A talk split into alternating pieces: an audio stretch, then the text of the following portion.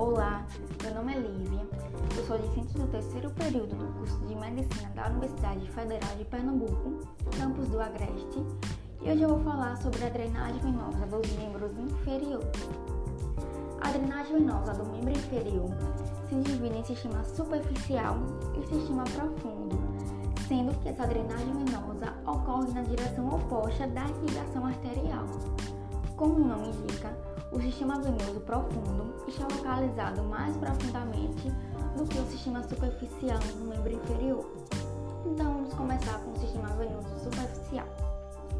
Esse sistema superficial tem início a partir da veia digital dorsal, veia metatarsal dorsal e do arco venoso dorsal.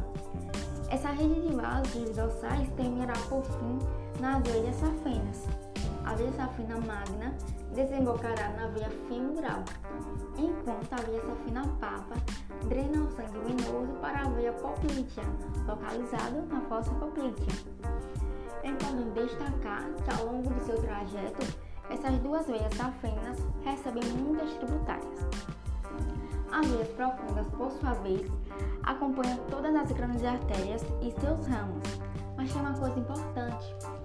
Embora o arco venoso dorsal drene basicamente para as veias safenas, que pertencem ao compartimento superficial, as veias perfurantes penetram na face muscular, formando e suprindo continuamente uma veia que pertence ao compartimento profundo.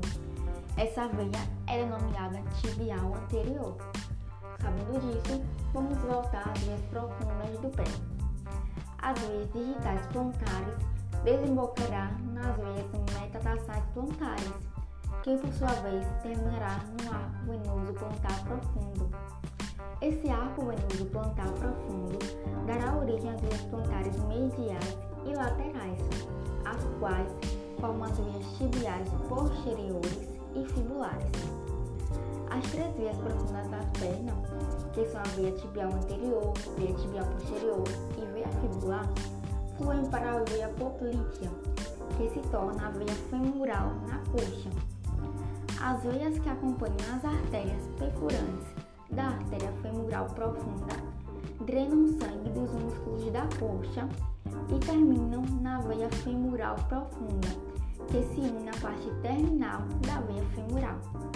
A veia femoral segue profundamente ao ligamento inguinal para se tornar a veia ilíaca externa, que desemboca na veia ilíaca comum e da veia ilíaca comum